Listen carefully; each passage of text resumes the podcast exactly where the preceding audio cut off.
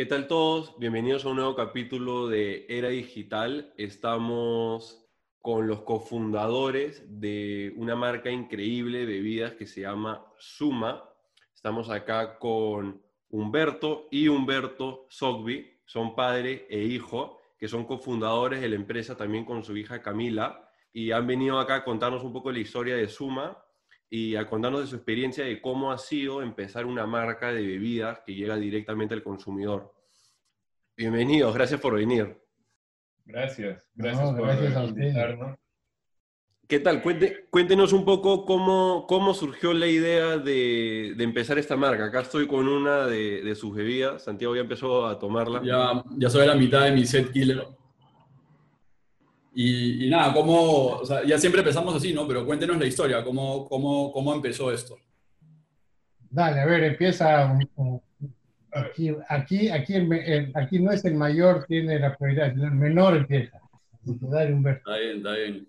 A ver, para no ser así súper detallado en la, en la historia, eh, Suma lo empezamos primero mi papá y yo en, el, ¿qué año fue? El 2015, cuando justo mi papá se estaba retirando de su trabajo anterior, que seguramente más adelante vamos a trabajar, eh, vamos a hablar sobre eso. Yo también eh, decidí renunciar de mi trabajo, que trabajaba en una consultora, y pensamos qué podemos hacer juntos, ¿no? Vimos diferentes opciones. Siempre tuvimos la idea de emprender y de empezar un negocio nuevo, pero al final eh, fue un poco eh, al zapatero su zapato, ¿no? Hagamos algo relacionado a la experiencia de muchísimos años de mi papá en un rubro que conocía mucho, que era el de, el de bebidas, bebidas no alcohólicas. Y haciendo un poquito de investigación, viendo cómo estaban las cosas en el mundo, nos topamos con una nueva forma de hacer jugos que estaba muy de moda en ese entonces en, en Nueva York. Y justamente mi hermana estaba estudiando allá nos comentó unos jugos nuevos que los usaban con una, que los hacían con una tecnología nueva y ahí es cuando se nos prendió el, el, foquito y dijimos, veamos qué es esto, ¿no? Entonces viajamos a Nueva York, investigamos un poco más y es donde nos topamos con el cold press, que es una forma de hacer jugos distinta, unas máquinas especiales. Entonces fue como uno más uno es dos, vimos, hay una nueva tecnología que está súper de moda. Y en Perú tenemos la mejor fruta del planeta, que no es porque sea un cliché o una exageración, pero es realmente la mejor fruta del planeta y, lejos, ¿no? Y, ahí es como se nos ocurrió la idea. Y ya poco a poco después la fuimos construyendo y trabajando y, y aquí estamos cinco años después. ¿Y, cuál es el, primer paso que tienes que dar? O sea, ¿cómo, cómo fue ese proceso de, de implementación? ¿no? Porque la magia de los, de los negocios más que las ideas está en la ejecución. Entonces ya conversaron, fueron bien introspectivos, dijeron ya tenemos, el conocimiento, conocemos el rubro, tenemos esta oportunidad. Y luego, ¿cómo fue ese proceso de implementación? Me imagino que hubo una alta inversión al inicio, luego tuvieron que buscar una, o sea, implementar una fábrica o un centro donde, donde procesar los jugos. ¿Cómo fue todo ese proceso? A ver, ahí un poco te voy contando y complementando a lo que a lo que Humberto les comentaba, ¿no? Eh, llevábamos ocho años viviendo en el Perú. Nosotros somos originalmente de Bolivia, somos bolivianos y veníamos de haber vivido ya años antes en otros países, en América Latina, todo, todo producto del trabajo que yo realizaba. Habían transcurrido ocho años en los que eh, yo ejercí el rol de CEO de Coca-Cola Company para la región basado acá en Lima y tenía a mi cargo varios países de, del cono sur.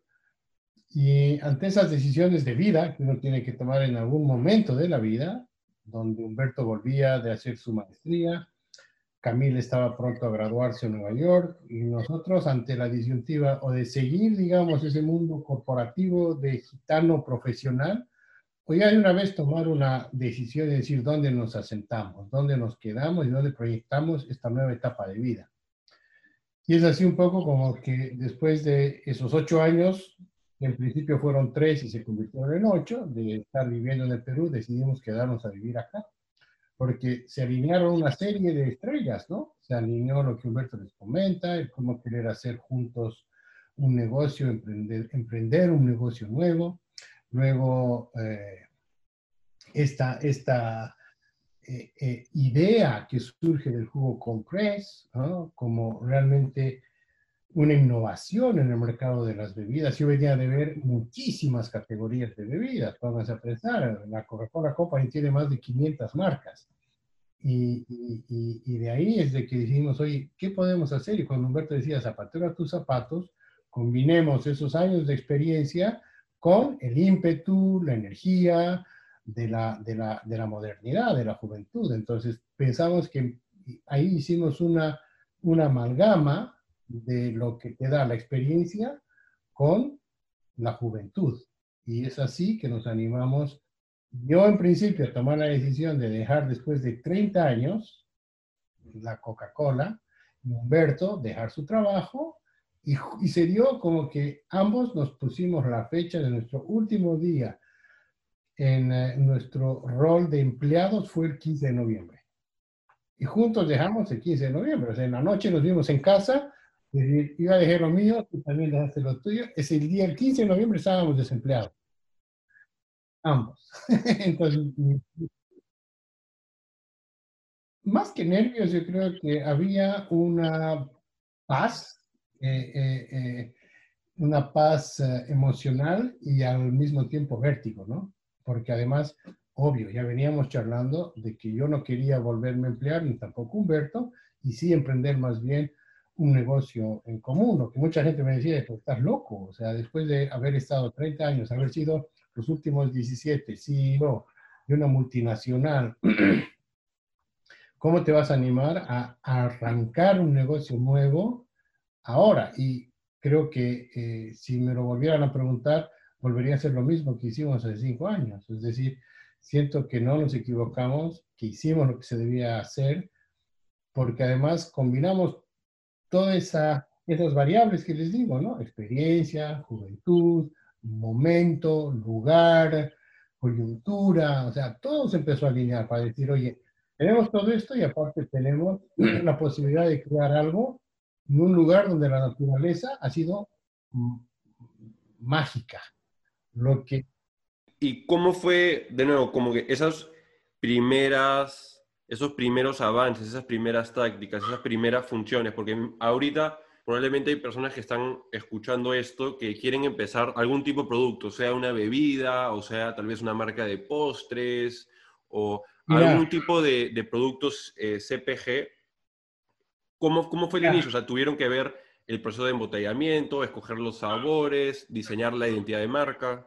Eso viene después, digamos, ¿no es cierto? Lo primero que cuando hablamos y, por algo que yo traía ya de formación, es queremos crear una marca. Sea, crearemos una marca y, obviamente teníamos claro el producto que queríamos hacer, pero el salir a hacer un producto per se, creo que es lo que no te, no te da una garantía de largo plazo. O sea, juntos dijimos, lo que hay que crear es una marca, Entonces, porque lo que valen son las marcas, o sea, en el fondo estás Antes de tener el producto, el, antes de tener el jugo que sacan de tomar la, la, fórmula, la receta, antes de todo eso, antes de inclusive saber exactamente cómo hacerlo, eh, decidimos eh, desarrollar la marca. Y crear la marca no solamente es... Eh, pensar en el sistema de diseño, los colores, la forma del logo, sino ir algo mucho más eh, profundo, ¿no? Un poco casi como una filosofía, una identidad, una personalidad que nos permita ir construyendo una marca y siempre tuvimos el objetivo de que sea una marca que se pueda codear codo a codo con, con marcas grandes, ¿no? Que no le tenga nada de miedo a, una Coca-Cola, a una Pepsi, a una marca de jugos como Tropicana. Eh, y, de tener esa marca eh, con todo esto que les, estoy diciendo, toda esta personalidad, esta estructura, de ahí fuimos construyendo ya las, otras piezas, ¿no? Productos. ¿Y, ¿y qué, es lo que, qué es lo que busca representar la marca Suma para ustedes? O sea, qué es esta marca que han creado y qué mensaje quieren transmitir, que, que, que, lo vieron al final y dijeron, esta es la marca que quiero sacar al mercado y bajo la cual quiero eh, presentar todos los productos que ella hace son buenos? A ver, suma es la suma de muchas cosas buenas, ¿ok? Suma es modernidad con ah, la, el, añadido, digamos, de lo que te puede dar la naturaleza. Suma es lo que además aspiramos que sea y se posicione así, es un estilo de vida, donde la, gente que consuma suma, que elija suma, eh, está eligiendo un estilo de vida. De ninguna manera nosotros aspiramos o pretendemos ser que suma sea algo que lo tomas por una necesidad que no sea un estilo de vida. O sea, yo adopto el producto con la marca porque representa mi estilo de vida. ¿Y qué es mi estilo de vida? Un estilo de vida sano, un estilo de vida saludable, un estilo de vida donde consumo cosas sana y rica porque me gusta, pero al mismo tiempo sé que me hace, que, que, no me hace daño, que además es algo que la naturaleza estamos tratando de transformar lo que la naturaleza te da en un producto con valor agregado. Entonces, no sé si quieres añadir algo, ¿qué, más es, es, suma? Eso, que es la transformación de un productos eh, de su estado más, más natural, que es la fruta, un producto de valor agregado, que es un producto que te transmita esos principios de salud, de un estilo de vida, pero también con mucha onda, con mucha actitud. Eh, trascender un poco el concepto de la marca saludable y presentar una marca que sea cool, eh, canchera, eh, valiente y que tratar de, hablamos a veces, en cuando hablábamos en el desarrollo de la marca, un concepto que me gustaba, que era de un Perú posmoderno, ¿no? Un Perú con todas sus facetas, con todas sus diferentes caras, un Perú que es urbano, un Perú que no tiene miedo a hablarte en spanglish, pero también eh, tirarte algunas palabritas en quechua. O sea, un, Perú moderno, ¿no? Eh, y, eso es lo que queríamos comunicar con cada detalle de la marca, desde el packaging hasta comunicación en redes, con todo, con todo el ecosistema. No, y, definitivamente, o sea, por lo menos de, de, todas las presentaciones que he visto y publicidades, eso quería decir de que creo que Suma tiene una presentación más moderna que la, la, la, gran mayoría de, jugos, que de repente tienen una presentación un poco más tradicional o convencional, ¿no? Y, sí. Y, y, bueno, una vez que crearon la marca y decidieron lanzarse al mercado, ¿cuáles fueron los principales retos que tuvieron que, tuvieron que afrontar? Sí, porque yo, yo, quería preguntar, o sea, una vez creada la marca, como dice Santiago, eh, y es una pregunta un poco más tal vez dirigida a ti, Humberto, papá, ya con tu experiencia en, Coca-Cola y haber trabajado con todos estos eh, productos de, bebidas, ¿cuáles eran por las claves que, que, tú veías como los factores más importantes para que este producto, el lanzamiento, las ventas tenga éxito? sea, eh, representantes de ventas o el placement en, en, puntos de ventas o las redes sociales y el marketing, etcétera, etcétera. ¿Cuáles eran esos digamos, puntos claves que alguien tiene que tener en mente si es que quiere sacar una marca CPG para tener éxito? Mira, probablemente lo, uno de los factores críticos del éxito es poder reunir y poder este, juntarte con gente de primer nivel, ¿ya? Eh, eh, y para eso cuando arrancamos el proceso de la marca, el proceso duró el desarrollo de marca, la conceptualización de toda la marca, hasta llegar al desarrollo de las piezas una por una, ¿no es cierto? El desarrollo del empaque, el desarrollo de la, de, la misma caja, etcétera, es juntarnos con lo mejor que podíamos juntarnos en el momento. Y trabajamos con una agencia de diseño argentina durante un año, eh, con diseñadores de, de, de, grandes marcas, o sea, ellos en Argentina crearon marcas sumamente prestigiosas de vinos, de, de, una serie de productos. Entonces ahí invertimos, pero invertimos pensando más en un largo plazo. Una vez que teníamos ya la marca y todos los accesorios que hacen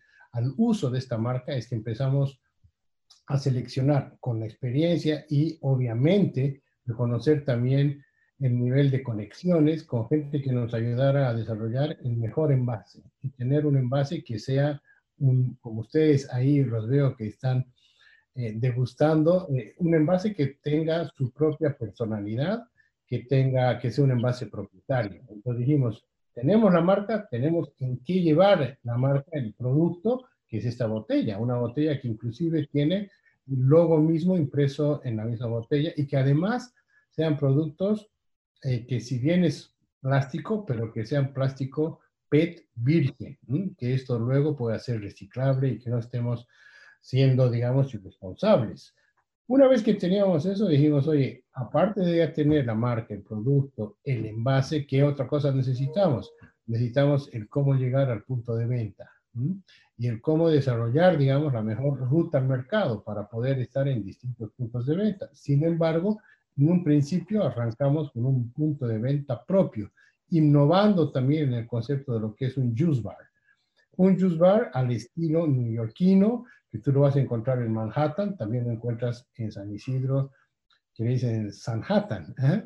en San Isidro, Lima. Entonces, un juice bar donde no solamente encuentras los jugos cold sino también encuentras este, una serie de otros productos que son elaborados por nuestra empresa con fórmulas propias. Una vez que tienes toda esta gama de elementos, dices, ahora, ¿cómo lo vamos a producir para cumplir esa propuesta, para cumplir esa promesa de que sea realmente un jugo diferente, hecho en una tecnología nueva, innovadora, que es el jugo prensado en frío, cold press? Y ahí Humberto también se reunió con varios proveedores, exploramos por, por varios lugares, principalmente Estados Unidos, y compramos las máquinas para traer y prensar en frío, acá. Entonces, ya teniendo todas las herramientas juntas, marca, empaque, o perdón, producto, empaque, la forma como distribuir y invertir un poco en las unidades de distribución, más el proceso de cómo producirlo, asesorado por también profesionales especialistas en la materia. Contratamos, en este caso, una consultoría de los pioneros del cold press en Nueva York los que hoy de alguna manera son los expertos en Nueva York en el desarrollo de la marca, como, como Juice Press, que son una marca líder en el mercado neoyorquino, que han desarrollado cabalmente estos jugos y vinieron al Perú ellos, probaron de la fruta, desarrollaron las fórmulas, las cuales nosotros les adquirimos, y es así que como que nace suma con todo este, si tú quieres, entre comillas, recetario de hechos, hasta el día en que salimos al mercado.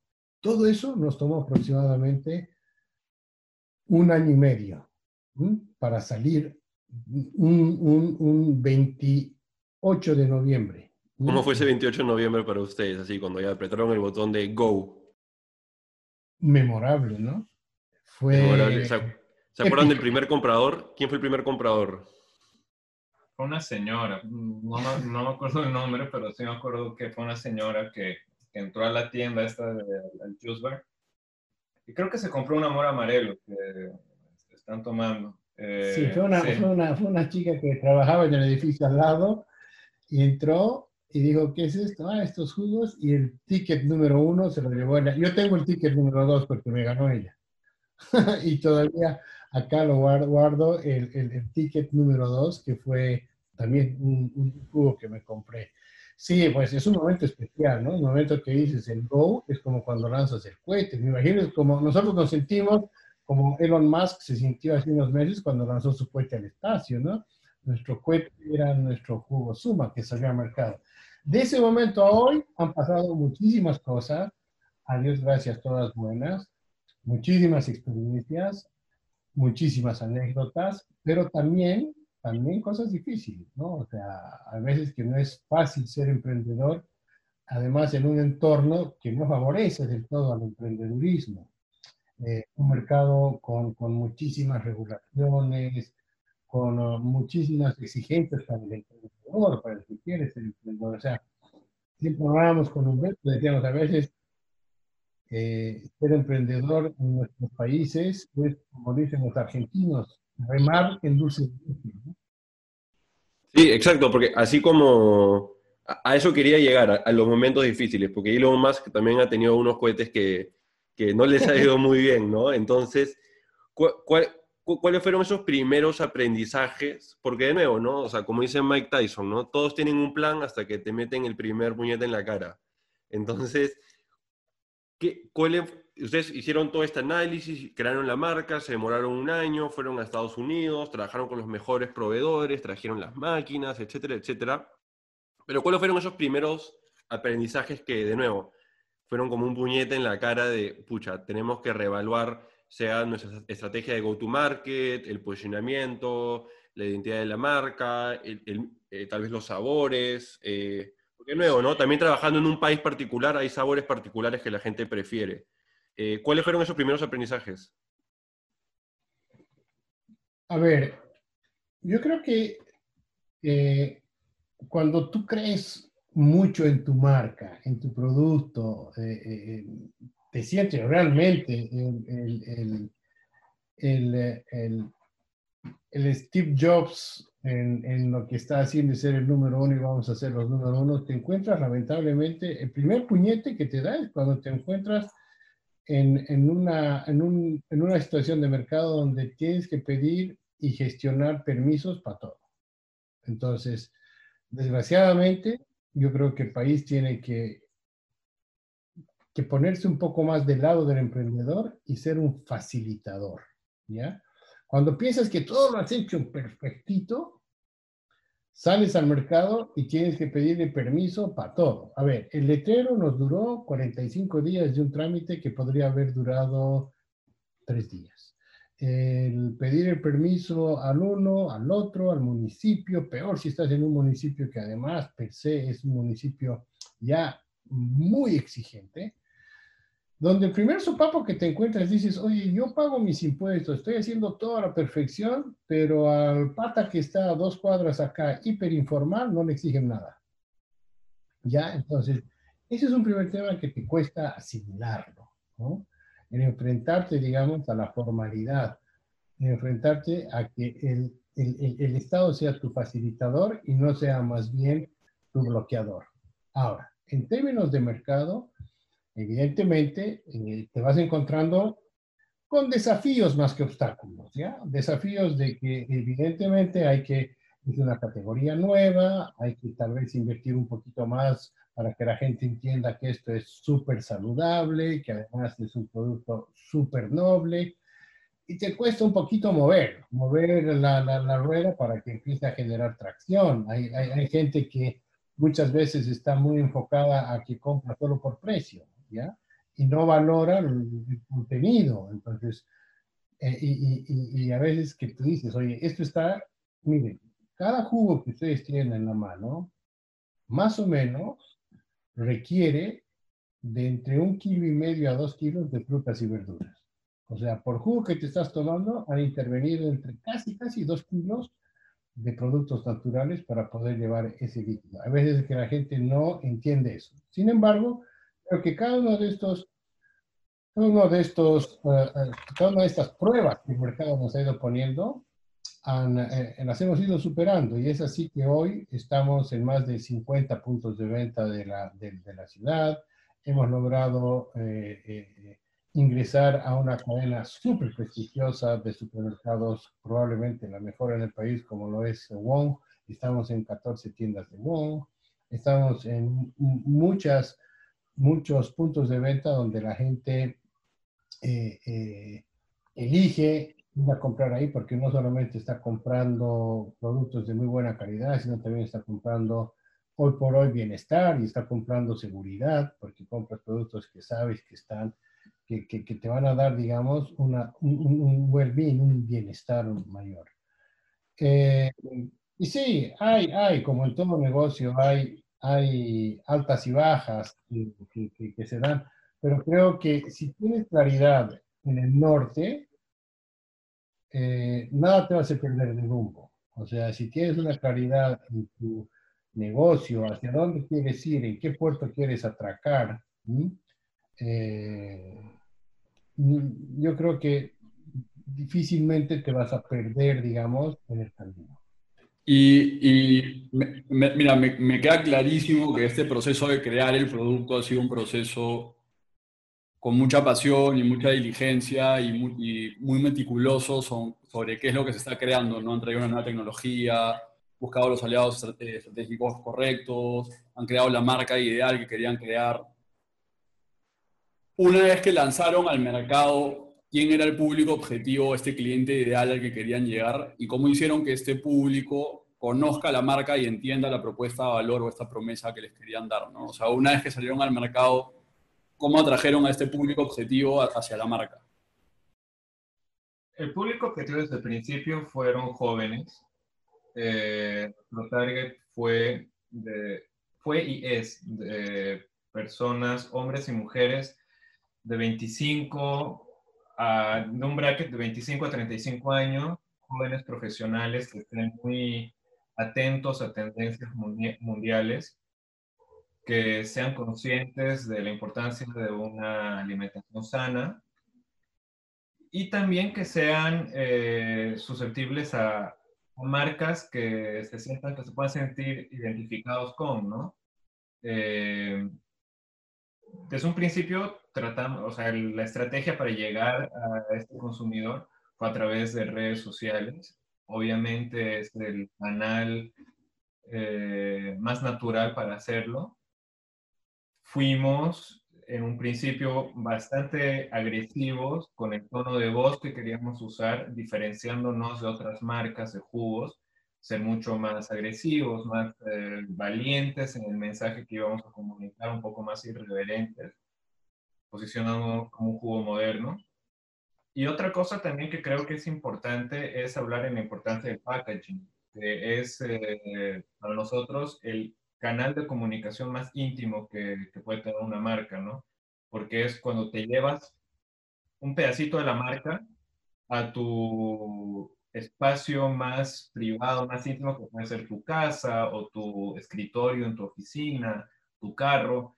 Y esos segundos, esos minutos que el consumidor interactúa con el empaque, lo da la vuelta, lee lo que te dice la etiqueta, lee los ingredientes, esa interacción vale muchísimo. Claro, y mucho también es como que lo que, como mencionaron antes, ¿no? Lo que quieres que el producto te represente. Y cuando alguien está con uno de estos jugos con, con, un empaque bonito, llamativo, diferente, la idea es que estás caminando por la calle y tienes la idea de que las personas van a notar el jugo. O estás en la oficina, lo tienes que usar tu computadora, estás tipeando, pero tienes la idea de que estás con casi como con algo que te representa, con algo que, que va a llamar la atención. Y es justamente ese tipo de persona joven, eh, valiente, que quiere ser un poco, tal vez un poco más llamativo que, va a adquirir el producto, definitivamente. Pero para complementar la pregunta de Santiago y, algo que dijeron anteriormente, ustedes dijeron, queremos crear una marca que, que no tenga miedo a competir con los Coca-Colas y los Pepsi del mundo, ¿no? ¿Cómo piensan ustedes sobre la diferenciación que tiene la marca versus esos competidores y las ventajas competitivas que ustedes tienen, porque pienso yo, como tal vez podría pensar cualquier persona que tal vez sí tiene ese miedo de competir con un Pepsi o Coca-Cola, que es, oye, el día de mañana podrían sacar también su marca Cold Press, contratar a un equipo de 100 publicistas que hagan un diseño relativamente parecido, porque es más fácil copiar que, que innovar, y, y luego usar todo el leverage, todas las conexiones eh, para, de cierta manera, replicarlos. ¿Qué, qué, piensan de eso? O, porque de todas maneras me imagino que es algo que tienen en mente. Mira,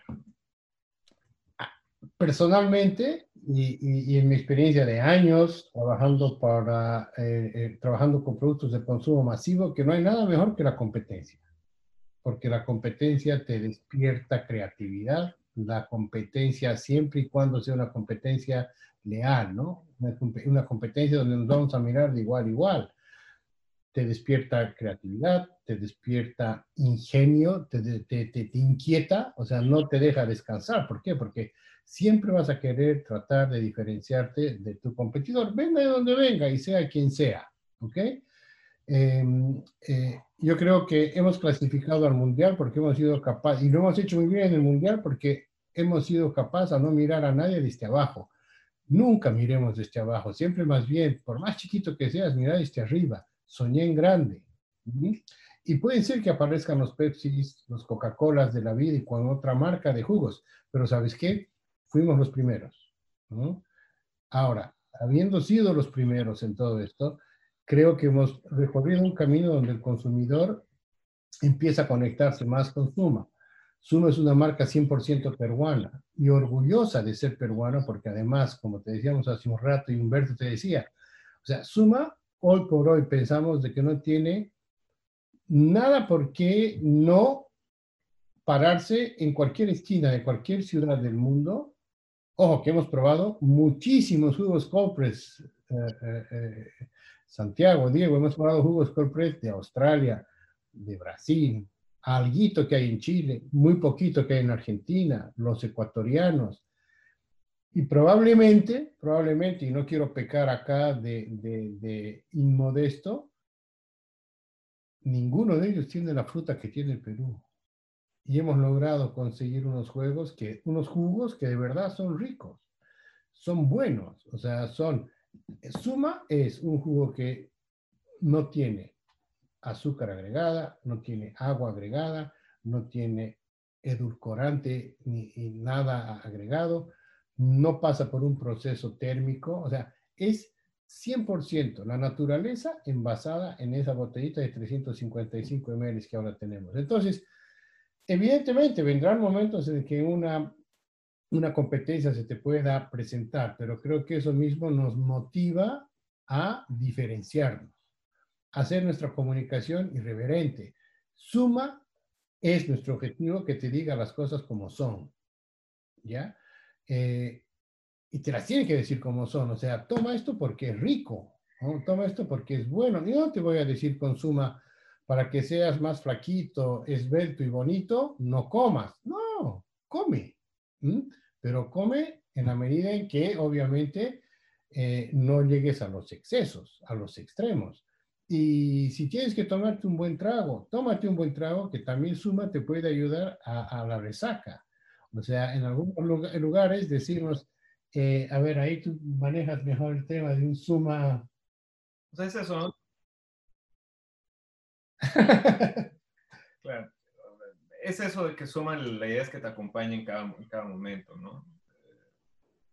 Sí, y, y una pregunta, porque son la segunda empresa familiar que hemos tenido en el podcast. Estuvimos con los de Platanitos.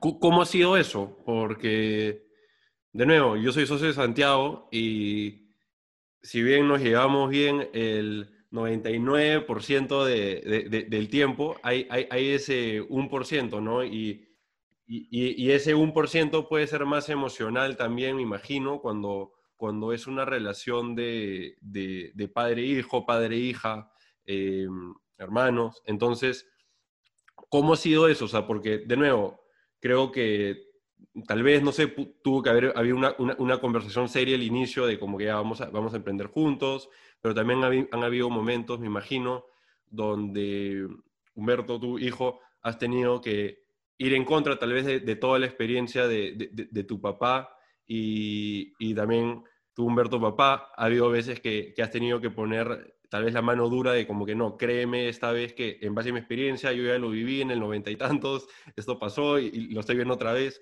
¿Cómo ha sido eso? A ver, de esos momentos no ha habido uno ni dos, ha habido muchos.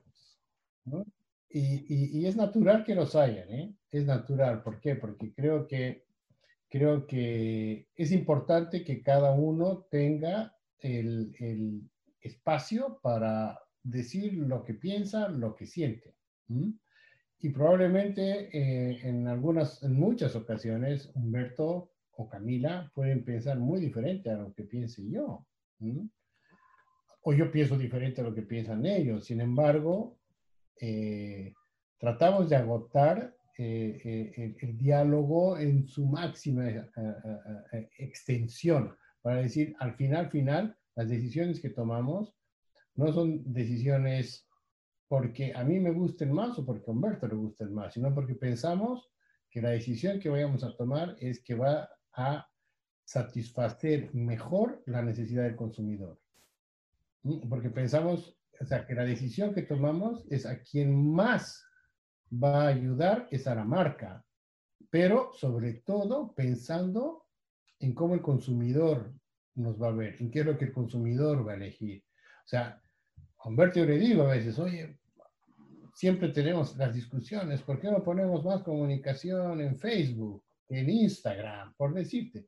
¿Por qué? Porque todos los oh, de mi tanda ven tal vez más Facebook o chismean más por Facebook que por Instagram. Y me dicen, no, papá, porque Instagram es hoy la red social que nos da mayor cobertura en el grupo objetivo y por ahí, no, yo quiero también más. Bueno, pero al final, final, lo que prima es el, el, el, el el criterio por donde el consumidor nos va a ver más, dónde vamos a ser más relevantes para ese consumidor. Entonces, sí, hay momentos, o sea, es natural que ocurra, pero es lo que siempre les digo a ellos y a, a, la gente en la oficina, ¿no?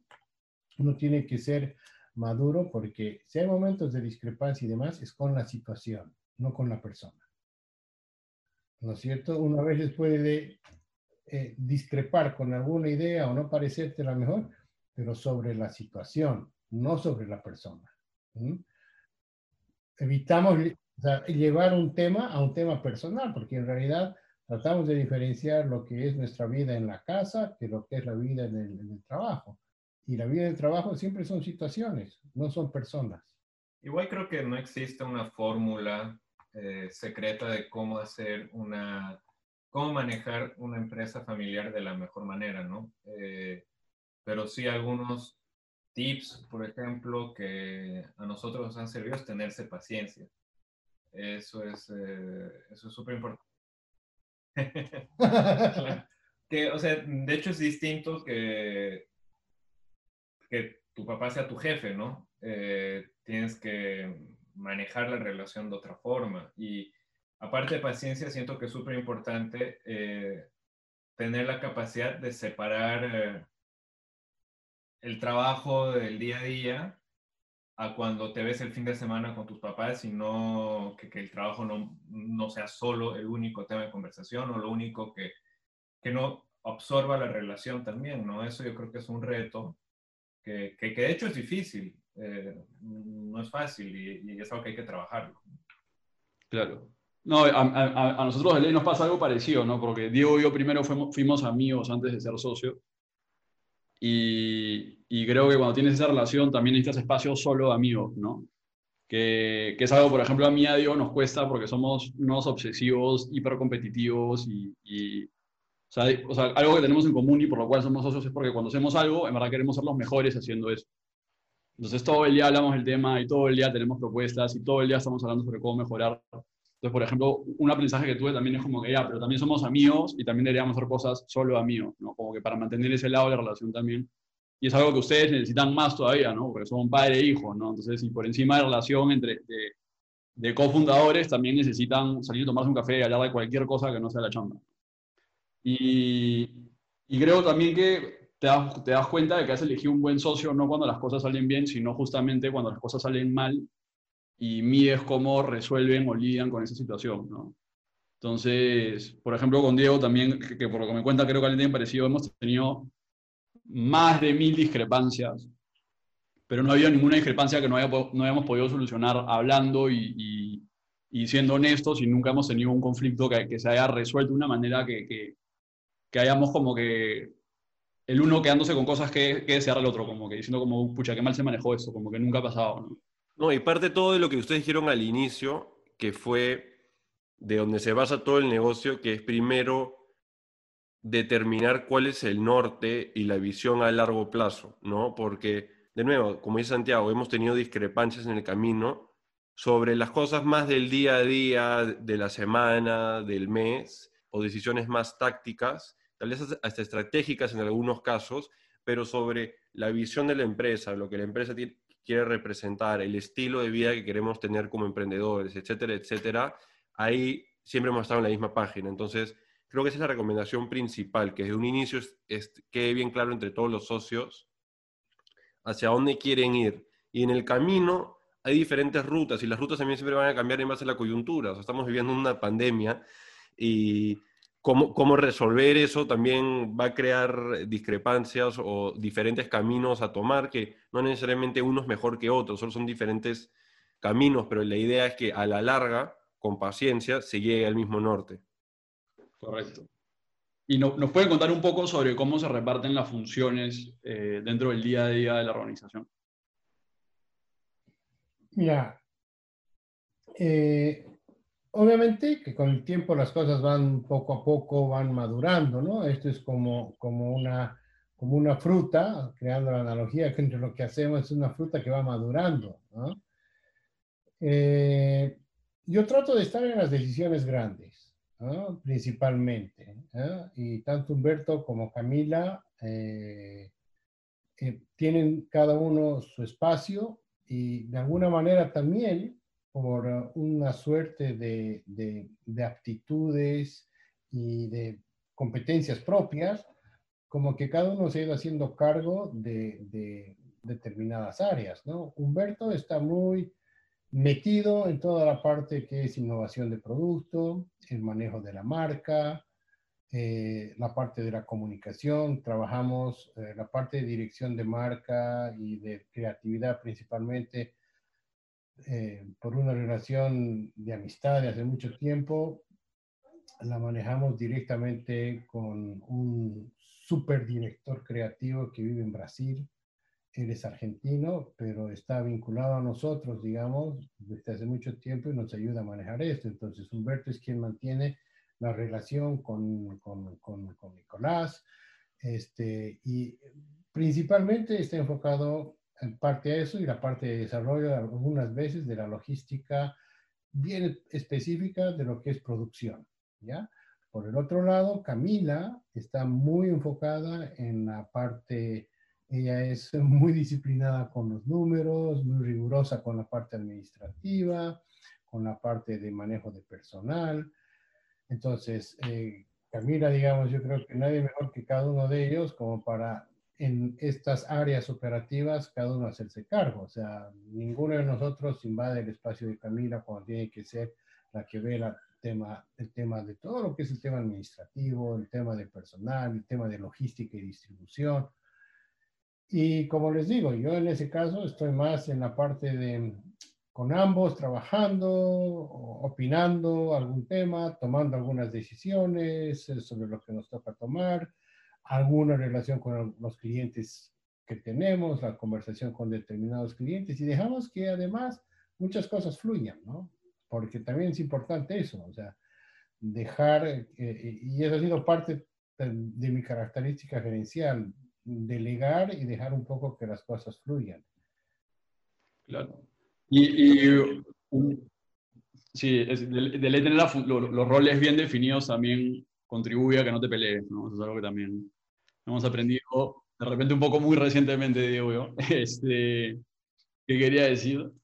Eh, y Humberto dijo, te, quería preguntar más que nada si, nos puedes contar un poco más sobre tu rol, porque me parece un rol bien interesante y creo que es un rol que muchos jóvenes también quisieran tener, que tú eres gerente de innovación, si no me equivoco, que creo que cuando yo estaba en la universidad no era un puesto que costó nada en, ninguna empresa y, es un puesto que, que, le llama la atención a cualquier persona que quiere ser creativa y quiere innovar y que tiene ideas nuevas y las quiere introducir en una organización, ¿no?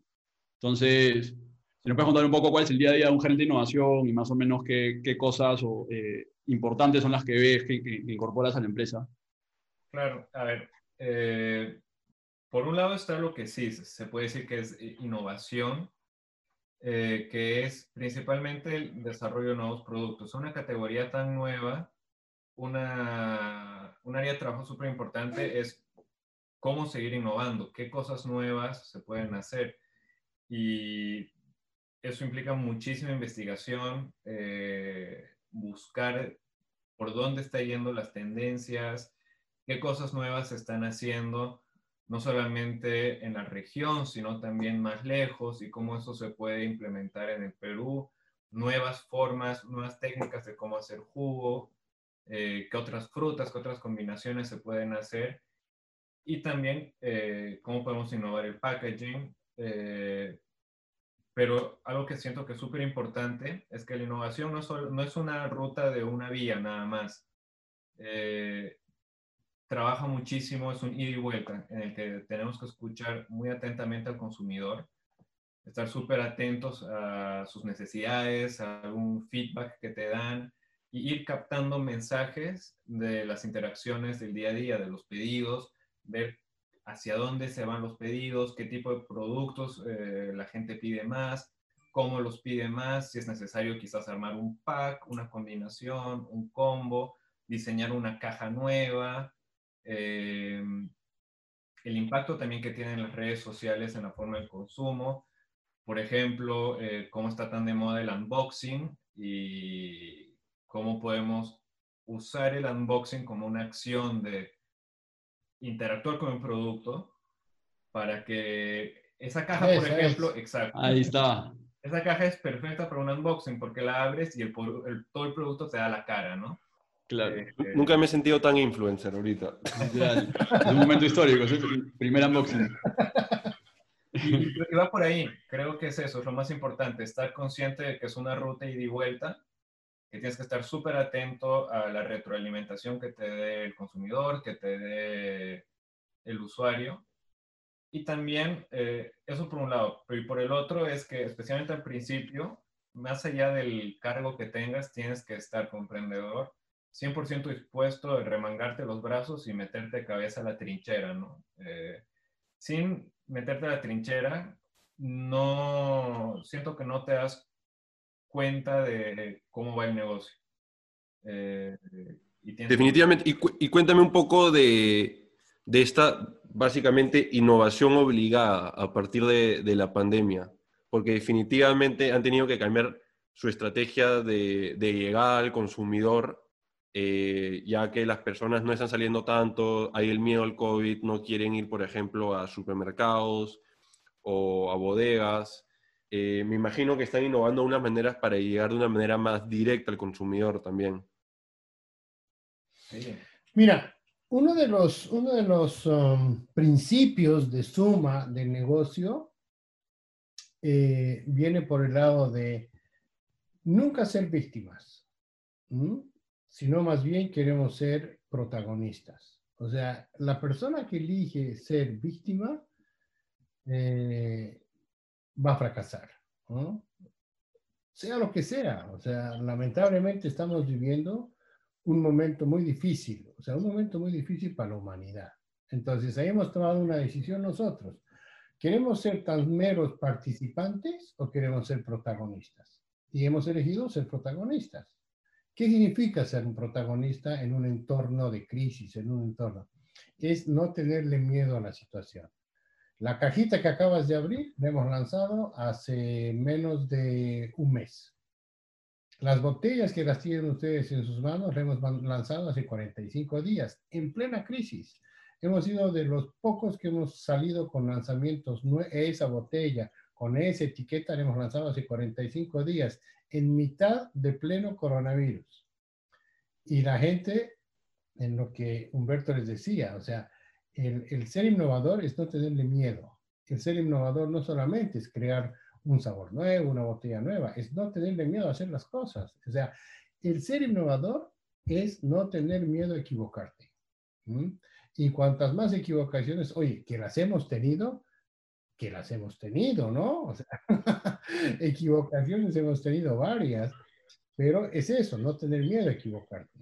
Exacto. ¿Y cuáles son estas oportunidades que ustedes ven para, para diferenciarse? O sea, por ejemplo, la caja es justamente una, como mencionan, ¿no? El, unboxing es potente, eh, el hecho de crear una caja que, que, la abres y ves todos los productos de manera bonita, porque eso genera tal vez viralización, porque la gente sube historias en Instagram, la gente hace videos de, de, de YouTube, las influencers, si le mandas el producto, van a hacer el unboxing.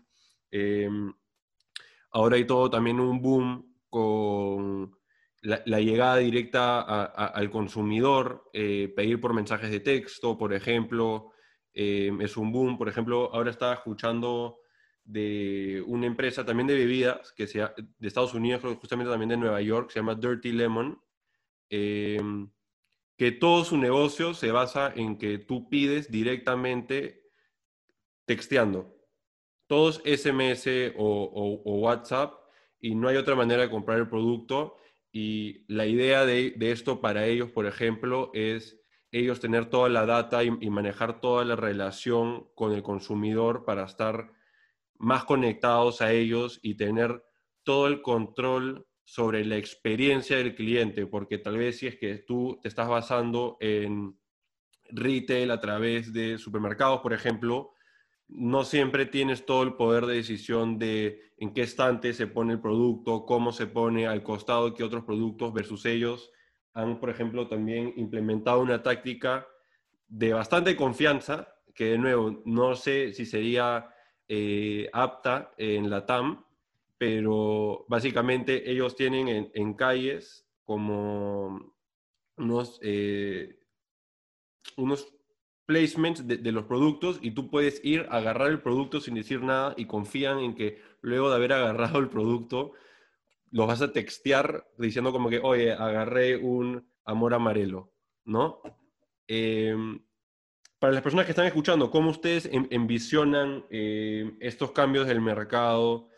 Y, las oportunidades que ven para, para otras empresas como para ustedes? Primero, como te decía hace un momento, o sea, queremos ser protagonistas en lugar de meros participantes. ¿Y qué significa eso? Eh, es, es, primero, ajustarnos a lo que está sucediendo, o sea, ignorar una realidad mm, no nos va a llevar a nada, ni tampoco pretendemos quedarnos a lamentarnos de lo que está pasando, sino más bien todo lo contrario, hacer cosas que sean, que estén muy en línea a lo que hoy la demanda del consumidor está esperando, o sea, está exigiendo. Productos que me traigan un beneficio funcional, que cabalmente en este momento son esos productos que me hacen un clic, ¿no? Ejemplo, el shot. El shot es un poderoso eh, eh, inmunoprotector. O sea, va, a subir tus defensas eh, inmunológicas. ¿Por qué? Por el contenido que tiene de quión, de miel, de limón y de naranja. O sea, tiene vitamina C y un alto poder, digamos, inmunológico que te da el quión, que viene además de hace añísimos atrás, sabiendo que el jengibre, el quión, es consumido en muchísimos lugares del mundo por ese gran poder funcional que tiene eh, eh, inmunológico. ¿Qué hemos hecho? Hemos creado un pack de 12 unidades hace cuánto? Eh, un mes en el mercado y lo hemos puesto exclusivamente a lo que tú decías, Diego, a una venta específica por delivery propio nuestro, a través de cómo de una nueva, de una nueva propuesta de pedidos por WhatsApp que hemos desarrollado. Entonces, a los que nos están escuchando y viendo, no tengan miedo a hacer cosas nuevas, a hacer cosas diferentes, por más que estemos en un periodo de crisis, hay que probar. Hoy la tecnología nos ofrece, nos da esa oportunidad de probar, de probar, de hacer cosas diferentes, de cómo llegar, de ese road to market que sea diferente. Sin embargo, en todo esto hay que estar conscientes de que no podemos quebrar nuestra promesa al consumidor.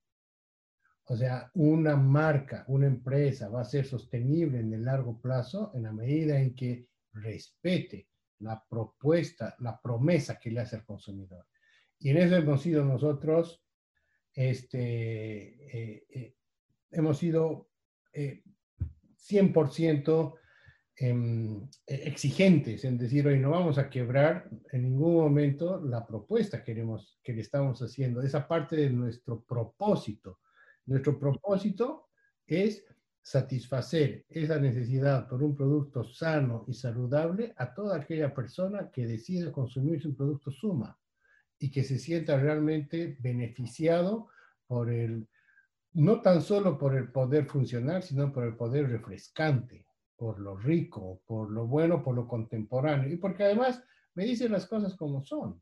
A mí me gustaría compartir un insight que hemos visto en esta época de la, de la pandemia, es que como decía mi papá, hemos empezado el canal de venta por, por WhatsApp o por mensajes que antes no lo teníamos. Y hemos visto que por la coyuntura la gente necesita empatía. Y sentir empatía de una marca es muy importante, que la marca, o sea, nuestro equipo te salude con nombre propio, te diga, hola Santiago, hola Diego, eh, ¿cómo te podemos ayudar? Cada, cada, envío de delivery que hacemos eh, lo acompañamos una tarjeta, una tarjeta escrita a mano deseándote un buen día, eh, si eres un cliente frecuente, te vamos a contar un chiste en la, en la, en la, en la tarjeta o una adivinanza y crear ese bond, esa conexión, Vínculo, ¿no? un vínculo emocional con el cliente en el que somos empáticos, en el que te damos esa conexión humana, ¿no? En un mundo post-COVID, un mundo de COVID, que estamos acostumbrados al delivery automatizado, ¿no? Que no queremos darle esa relación transaccional al consumidor en el que compras algo, en tres días está en tu casa y ya ahí se acabó. Más bien crear ese vínculo íntimo, humano, ¿no? Creo que es algo que las marcas deberían explorar un poco más. Sí, co coincido bastante con el, con el análisis y, y, más que nada porque, porque yo también creo que el, el, valor de una marca está en la consistencia con la que mantiene, con la que cumple su promesa. ¿no? Se dan cuenta la, las grandes marcas del mundo, por ejemplo, eh, Nike o Apple, son marcas que han hecho una promesa hace, varias décadas y la han mantenido consistentemente. ¿no? Entonces Nike te dice que va a honrar la proeza atlética y lo viene haciendo hace décadas. Y la verdad es que desde que tengo memoria, Nike para mí está asociado a los mejores atletas que están vivos. Y, y, Apple tiene una promesa de hacer los mejores productos tecnológicos que la tecnología nos permita. Y, desde que tengo memoria, Apple viene creando productos increíbles y siempre son los mejores de, de, de esa generación de productos. ¿no? Entonces, es ahí cuando tú generas un, un, vínculo con el consumidor, porque cuando lanzas una innovación al mercado, ellos confían en que va a mantener la promesa de calidad que tú les vienes haciendo, desde, que, que ha sostenido en el tiempo. Y, y, es lo que están haciendo ustedes ahora, ¿no? que, que, están adecuando nuevos canales, nuevos productos, etcétera, pero manteniendo la esencia que, que los ha caracterizado o han buscado mantener desde un inicio. ¿no? Y otra cosa que dijiste tú, Humberto, hijo, que, que también creo que es muy cierta, y es que la innovación empieza escuchando al consumidor, no con lo que tú quieres hacer. Y creo que muchos, eso se equivocan muchas personas que quieren desde poner un modelo de negocio nuevo o lanzar un, una innovación dentro de un negocio que es existente, que es que primero piensan qué quieren hacer ellos y luego ven cómo vendérselo en el mercado. Y eso creo que es una receta para el fracaso. Porque en el fondo la razón de ser de un negocio es satisfacer las necesidades del consumidor. Entonces, primero tienes que escuchar qué quieren los, los consumidores. En este caso, por ejemplo, ustedes que se han dado cuenta que la gente está pensando en cómo potenciar sus defensas porque estamos en medio de una pandemia. Y luego eso, tú miras hacia adentro y ves ya qué producto les puedo ofrecer para satisfacer esa necesidad. ¿no? Y ahí es donde nace ese match entre lo que quiere el mercado y lo que, y lo que puedes ofrecer, y ahí es cuando tienes un mercado viable. ¿no? Entonces, Sí, o sea, Nada, correcto. Lo felicito, lo felicito, todo, todo muy bien. Sí, yo también lo felicito bastante por, por, por, la, por la proactividad de tomar estos, esta, estas acciones, lo que también por eso he considerado riesgos, conocer nuevos productos, nuevos packagings eh, durante la pandemia, que nuevo, no, no debería ser visto como un que no, no debería ser visto como un riesgo, sino como lo correcto a hacer como un emprendedor, ¿no? Muchas personas, tal vez antes de la pandemia, venían pensando en, sí, quiero emprender, quiero hacer algo, y por el hecho de que surgió la pandemia dicen como que no, es el peor momento para empezar un negocio. Es como que todo lo contrario, se han abierto mercados completamente nuevos. Tal vez si es que quieres hacer oficinas en casa y diseñar oficinas en casa para personas, gran mercado. Hacer gimnasios en casa, otro gran mercado. Eh, ahora también hay todo un boom de la ropa para la comunidad en casa. ¿no? Creo que nunca se han vendido tantos buzos como, como este año. Eh, entonces es un tema de, de puede ser preguntando a las personas que, necesitan, hablando con, tu, con, tus amigos y familiares sobre, oye, ¿cómo estás pasando tu, tus días? ¿Qué haces todo el día? ¿Qué te falta? ¿Con qué estás sufriendo ahora en la pandemia? ¿Qué no tienes? ¿Qué quejas tienes de como que cómo ha cambiado tu vida? Pucha, ya, ya no puedo salir a correr, ya, ya mi gimnasio está cerrado, eh, estoy engordando porque paro en casa, llamarte el Netflix, una oportunidad para otro tipo de entretenimiento en casa, un, tal vez un juego de cartas o no sé, algo, ¿no? Pero oportunidades hay, es, es, es de, de, en primer lugar, como dices tú, Humberto dijo, tener el criterio para escuchar a otras personas y, y la empatía para, para valorar sus opiniones y sus ideas y sus necesidades, y ahí como tú dices, Humberto Padre, para luego tener la valentía por tomar acción, hacerla, sacar al mercado y probar para innovar, ¿no? Y, tratar de ser como que el mejor en lo que quieres hacer y cumplir tu promesa con el mercado en lugar de simplemente seguir y estar siempre atrasado a la tendencia, ¿no? Correcto, correcto. Mira, a nosotros nos ha visitado gente, gente de Portugal, gente de México, un super distribuidor ah, de bebidas peruano en el, en, en el ah, noreste de Estados Unidos, gente que me ha llamado de Chile, todos ellos con el deseo de llevarse el producto, con el deseo de decir, oye, ustedes franquician, no franquician. Es más, una vez vino una señora a la tienda y nos dijo, ay, por fin estos jugos australianos acá ya en Perú. Y no, no, no son australianos, son peruanos. Ah, no, pues esto yo lo he visto en Australia, nos decía. No, esta marca es peruana. ¿Por qué?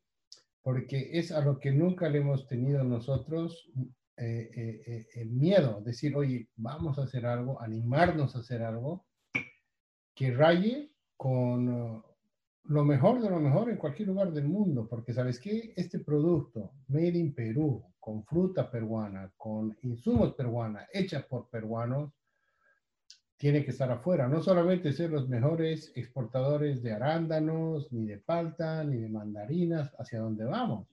O sea, también ser capaces de transformar esa materia prima natural, agregarle valor con una promesa, ¿no?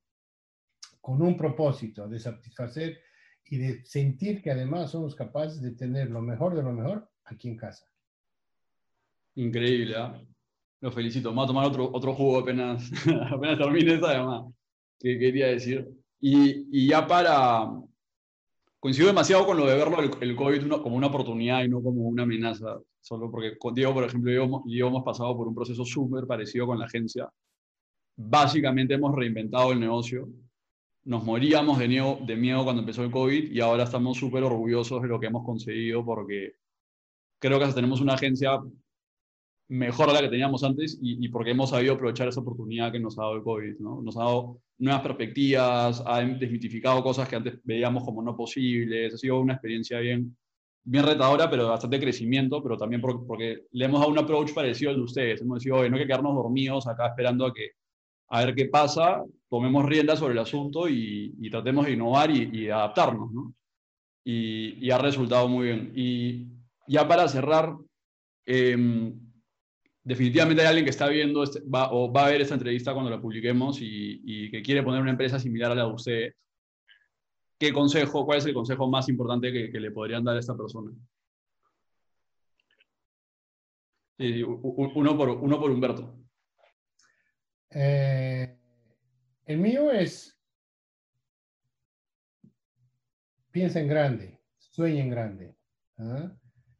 Eh, no, no, no, no, no te achiques, piensa en grande, sueña en grande que el, el, eh, el mejor sueño está todavía por hacerse realidad. Y el mío yo lo voy a aterrizar algo de un mensaje grande como el de mi papá, uno mucho más táctico, es eh, no descuides el packaging. Puedes tener un productazo, pero no descuides el packaging. El empaque es gran parte del trabajo. Es lo que la gente va a notar, va a agarrar. O sea, tienes que, tienes que darte esa oportunidad para que prueben el producto. Porque puedes tener el mejor producto y si, y si, y si nadie lo está agarrando, nadie se va a enterar. No, y lo más empático hacia el consumidor, ¿no? Porque eso es lo que recibe él una vez que compra, ¿no? Y se vuelve también como tu fuerza de ventas, ¿no? Cuando la gente, como tu boca a boca, ¿no? Cuando la gente está caminando con el producto ya comprado, está generando otras ventas en el camino. O hasta tu estrategia de marketing, porque si el packaging es, es alucinante, la gente sube fotos sin que le pidas nada y, ahí tienes marketing gratis. Pero, pero, pero ya, en verdad, bueno, los he felicitado como tres veces, pero no los felicito porque todo increíble, el juego muy rico, la filosofía bien, bien buena también. Y, nada, muchas gracias por venir y, y, desearles lo mejor, que creo que con la actitud que tienen la van a romper en esta, en esta, bajo esta circunstancia. Gracias. No, gracias a ustedes y también, oye, este, la, la felicitación es recíproca porque felicitarlos por lo que están haciendo. ¿no? Hay pocos espacios que, que le dedican a en este, en este ambiente, ¿no? En un ambiente como en el que nos hemos reunido hoy, eh, alrededor de unos sumas, pero a charlar sobre emprendedurismo, innovación. Quiero que, verdad, el, el, el, país y la gente joven necesita. O sea, felicitarlos porque están abriendo un espacio que es creer más en el futuro que en el presente. Y necesitamos creer en el futuro. ¿no? Necesitamos creer en que hay días mejores, que hay, eh, eh, me encanta que piensen que esta, esta, este momento es circunstancial, ¿eh? porque créanme, o sea, cuando pase esto nos vamos a volver a ver, nos vamos a volver a abrazar, nos vamos a volver a besar, nos vamos a volver a ver en un partido de fútbol y abrazarnos cuando nuestro equipo meta un gol. O sea, tenemos que aspirar a llegar a eso. No podemos dejar eso de un lado y pensemos de que cabalmente esto es solamente un puente para volver a aquello. Eh, esto va a pasar y sabes qué, van a ganar los que hayan podido pasar el puente pensando en que hay algo mejor después del puente. Y felicitarlos a ustedes por lo que están haciendo, porque es un espacio que permite a gente como nosotros y como ustedes compartir de buenas experiencias. Eh, yo he optado por ya no ver noticias. ¿ah? Muchísimas gracias, ¿ah? muchísimas gracias. Se intenta, se intenta. eh, pero nada, ya nos estamos viendo y de todas maneras ya, ya, ya la repetiremos en, en un futuro a, a, cuando estemos en, mejores, en una mejor coyuntura, a ver cómo nos fue a todos. Dale, dale, muy bien, ¿eh? Cuídense. Gracias. Ya, gracias.